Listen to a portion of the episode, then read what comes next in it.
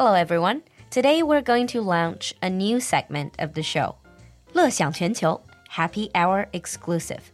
这个板块里，我们会带着大家探索世界各地好吃、好用、好玩的东西，并且链接当地的酒馆合作伙伴，让他们来给大家分享最原汁原味的体验。咦，你觉得光听不过瘾？不用着急，在我们即将上线的酒馆铺子里，你还有机会用物超所值的价格淘到节目里提到的宝贝。各位小伙伴们，是不是已经迫不及待要开启你们的酒馆生活之旅了？现在就让我们进入这个板块的第一站吧。So, in this very first episode of our new segment, Happy Hour exclusive, we're going to talk to Jonathan. Jonathan is a wine expert in Western Australia, and he is going to share with us all about wine. Welcome to the show, Jonathan. Would you like to say hi to our listeners first and maybe tell us a little bit about yourself and what you do? Uh, hello, listeners. Um, my name's Jonathan Medham. I'm a winemaker from the Margaret River wine region in Western Australia. Mm. Uh, I've been making wine for about 25 years. Yeah, I've been involved in this industry since I was in my 20s and uh, did a couple of degrees first uh, up, but decided they weren't for me, and winemaking was, and uh, here I am. Wow. So, wine is like your true calling, a true expert and a veteran in winemaking. So, prior to the recording session today, we have done a survey within our community about the topics people are interested in and the questions they would like to ask. So, Jonathan, mm -hmm. are you ready for these questions? Why not? Yep. Yeah. Sure. Let's roll. Great. Yeah. Okay. So first question is very, very basic because you probably know China is still not a big wine drinking nation. We're still getting into the wine culture. So sure a lot of our listeners would like to know how is wine actually produced? For example, what are the steps? And are there any differences in how white wine and red wine are made? Yeah, sure. It's a yeah, it's a very general question. Um, wine's made from fruit, really, but um, in this case, it's made from wine grapes, and mm-hmm. you can make wine from fruit such as peaches and apples or whatever you like. And mm-hmm. Oh, also other fruits, they can also make wine, but we have to say, for example, plum wine, 梅酒. If we just say wine, then it's grape wine, 葡萄酒, right? Yep. Mm. Effectively, wine is made by harvesting and putting it through the fermentation process. So, fermentation process 就是葡萄酒酿制里面发酵的这个过程。It's just turning wine grapes sugars into alcohol effectively, but Mm. Uh, there's quite a bit of difference, I guess, between the production of white and red. Sure. In the vineyard, you've got a, a, completely different management of the vine, reds compared to whites. Uh, the simple way of explaining the difference would be that you tend to have leaf cover over your white varieties in the vineyard, oh. and you tend to expose your red fruit to the sun a bit more. So you you might strip away some leaves so that the grapes mature a bit more. You get a bit more tannin production. Um, you get more resilience in your grape skins. Oh, so when you're growing the grapes, for white wine, the grapes have more leaf over them. 那就是说，在种葡萄的时候，白葡萄酒的这个葡萄会有更多的叶子帮它遮挡阳光。But for red wine, the grapes are more exposed in the sun so that they will produce more tannin. 红葡萄酒的葡萄呢，就暴露在阳光下，为了增加单宁的含量。单宁这个东西，可能有人听说过。It is a very specific substance in wine. It actually increases the complexity of the taste. So this is when you're growing the grapes. What about after that? But when you've then brought that fruit from the vineyard into the winery, that's mm -hmm. also quite different when we bring the white grapes into the winery, mm. in general, and not always, but in general, we're trying to minimize the skin contact of the white grape with the juice. So, skin contact is just how long the grapes will keep their skin on? Yep. Mm-hmm. And so, when you're processing it, you're effectively wanting to bring that white grape in, process it through a press as quickly as possible, uh, limit your oxidation as much as possible, and then put that juice into a tank and get it fermenting as quick as possible.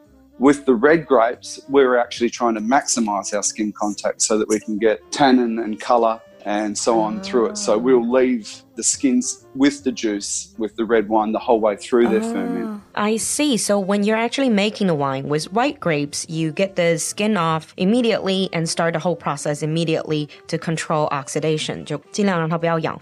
But with, with red wine, you leave the skin on the entire time there's the difference in the wine production, really, oh, in a simplistic so, way. So, what I'm hearing is to summarize in a very simplistic mm. way would be when you're growing the grapes, white wine, you leave a lot more leaf cover, and red wine. Yeah, you tend to. Yeah. It. And when you're making the wine, is white wine without the skin, and as quickly as possible. Red wine takes a bit longer with the skin on. Yeah. Yes. Yeah. That, that's a good summary. Right. I, I waffle. no, I, I thought it was going to be. See, this is the thing. I thought it was going to be a very basic question, but it turns out it's actually it's got so many technicalities in it. Mm, okay. Thank you. That's Thank you true. for that. Thank yes. you for that expert input. Now, the next question from Rain and Quanqi Yarsan, what they're asking is, what are the differences between Australian wine and wine from other countries? And another one of our listeners, Jay, she's also asking so you hear this old world and new world. Australia is mm -hmm. new world. So what sets Australian wine apart from wine from other wine producing regions? Yeah, it's a good question because um, the wine industry in Australia is uh, not as new as you'd expect. The big difference I see is there is differences in techniques in making it, but it's more of a regional thing. Mm. Um, I, I notice when I look at the world of wine that Australian wines tend to be slightly more fruit generous. Um, oh, fruit generous, so it has a higher fruit content. They they tend to have a stronger fruit profile than Europe, say. They do have seemingly have a bit more of a, a generous fruit profile. But um, to say there's a huge difference between Australia and the rest of the world is sort of ignoring the, the fact that there's a globalization thing going on. And well, Margaret River is ah. often likened to Bordeaux, for instance. Oh, to Bordeaux. Um, 所以玛格丽特河产区经常是和法国的这个波尔多产区相提并论。As a production area, because it's coastal, the latitude's slightly different, but we have uh, strong sea breezes and so on. That I would say the simple way of uh, saying what the differences between Australia and the rest of the world's wines are is that we're a bit more fruit mm. generous US uh, make really big wines. We tend to make more elegant wines in Australia. Um, I like that word. We went that way elegant. for a while in the 80s.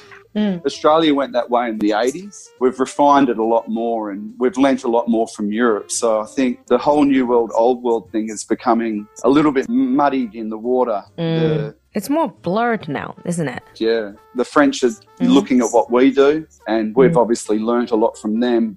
That's globalization. You know, we compete very highly on the world stage from Margaret River versus Bordeaux wines. So you'll often see lineups, and there's actually a tasting that's about to happen here. Uh, it's an event called Gourmet Escape. Mm, Gourmet Escape. So it's like a food and wine tasting event? Yeah, in um, mm. um, Margaret River, where we fly in a bunch of superstar chefs from around the world, and wow, and they have taste food taste off, but it's as much about our wine region. And there's a a fantastic event where they taste the what is chosen as the 20 best Cabernets in the world. You can often not tell um, whether it's Bordeaux it's from, or whether it's from Margaret ah. River. So so it's kind of like a Margaret River and Bordeaux face off. That's correct. But look, uh, is a big region. This is the other thing to note, I'd say, is that mm. if you look at the world of wine, I'd say we've got a region that replicates every region of wine production in the world. Mm-hmm. So, so, basically, because Australia is so big, like you said, such a big landmass, so you can pretty much yeah. find all sorts of climatic conditions that that's that's correct yeah. old world yeah. regions yeah. I guess you know when i say they're more fruit generous from australia and more savory potentially from france it's a lot a lot to do with soil. So mm. climate and soil means everything um, in wine it comes, winemaking. Oh definitely. Okay. So climate and soil mean everything yeah. in winemaking. Everything one thing that you mentioned before, which was very interesting, you said Americans make big wines, and you used yeah. Australians used to do that, but now you make elegant wine. Actually, that links into one of our listeners, Yu Yingzi. She put forward this question saying, "What adjectives can you use to describe wine?" So I was going to ask you, what do you mean by elegant wine? 我在想这里的这个 elegant 是不是指精致、讲究这种意思？What do you say, Jonathan? Ah, okay. Very interesting. Yeah, um, Mm. elegance, um, I think, comes a whole lot with good vineyard management, but Mm. um, you have to have the right um, the climate to be able to produce an elegant wine. And when I say that US is all big, it's not all big, but in general, it's big and it's a lot to do with the ripening of the fruit. So they might ripen their fruit more than we do. They'll Mm. leave it on the vine a bit longer than we do so that they've got more sugar accumulation in their grape And Mm. that'll produce wines with higher alcohol and maybe more overripe characters. So So in America, they tend to let their grapes ripen for longer. 就是美国那边，它更多的是让它的葡萄熟透，然后这样会更甜，酒精含量会更高。Correct? Yep. Whereas we're making wines which was, uh, you know, on the edge of ripeness, if you like. So you've got a finer profile of tannin and fruit, which I call elegance. And um, Is it more as- like opposed- sophisticated? A sophisticated, well, I don't, more I don't, well want, I don't want managed. to sound like I, I think we're better, but, um, uh, it, it is slightly. I think Mm. it is more sophisticated. It, it, Mm. it takes a little bit more effort, Management? in my opinion, to Mm. I like to make wine which just ripens. So I think Yeah. that makes a more elegant wine. Very delicate procedure, very delicate management that goes into it. It is. That makes it elegant. Oh, definitely. Yes. Uh, I'm, I'm stunned at how much money the government pours into wine and great research. But, you know, the product is great as a consequence of it. That Yeah. we've spent so much money. And the result this. will speak for itself. Well, hopefully. Yep. Okay. So, so great. Elegance. That's the first time I've heard someone using that word. So I've. I've learned something new as well. So for our more, let's say, beginner level listeners, because they don't really know wine, could you give us quite definitively what types of wine, your region, do you specialize in producing? You have to choose top three. Ah, okay. Well, top three, um, well, definitely from Margaret River, uh, Margaret River Cabernet Sauvignon. 嗯，Cabernet Sauvignon 就是我们说的赤霞珠。This is one of the most famous types of wines around the world. Chardonnay in the white. Chardonnay 霞多丽，或者也被翻译成沙当尼，这是一种干白。Okay. and and then anything else after. But uh, we make a lot of Sauvignon Blanc here, a lot of Semillon here.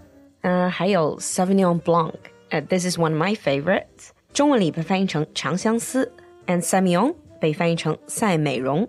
Both are white wine grapes. Um, these grapes are all classic varieties, if you like, being borrowed uh, or transported here from France. So, But what about for the beginner drinker, for the novice drinker? but for the novice drinker setting out to try and work out what they want to drink, I I Yep. would say just jump in and drink anything. I'm I'm sort of jealous of anybody that's starting to drink wine because you know the first wine experience you have is pretty memorable.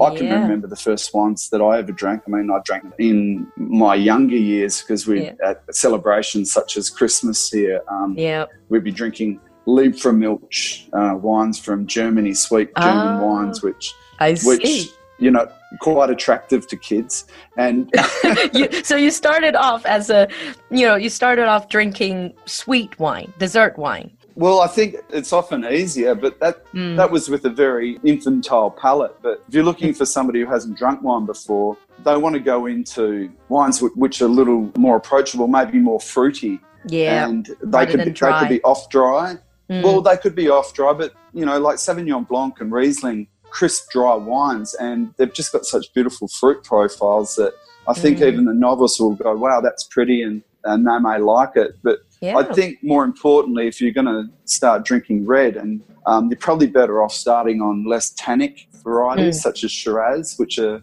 you know they're a bit more supple, they're a bit more Yeah. plush on the palate. Mm. So this is tip from Jonathan. If you're a beginner drinker, you are just starting out to drink red wine. 如果你刚接触红酒的话，可能像这种单宁比较少的，像 Shiraz， 呃，这个被翻译成希拉或者设拉子，this would be easier for you to drink to start with. Like And, you uh, said, more more approachable. approachable.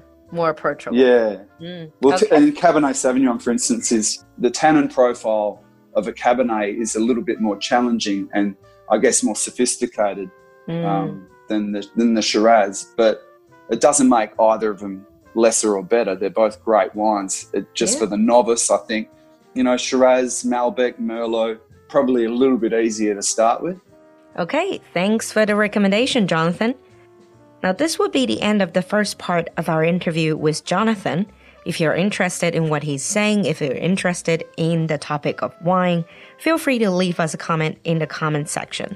We'll see you next time. Bye.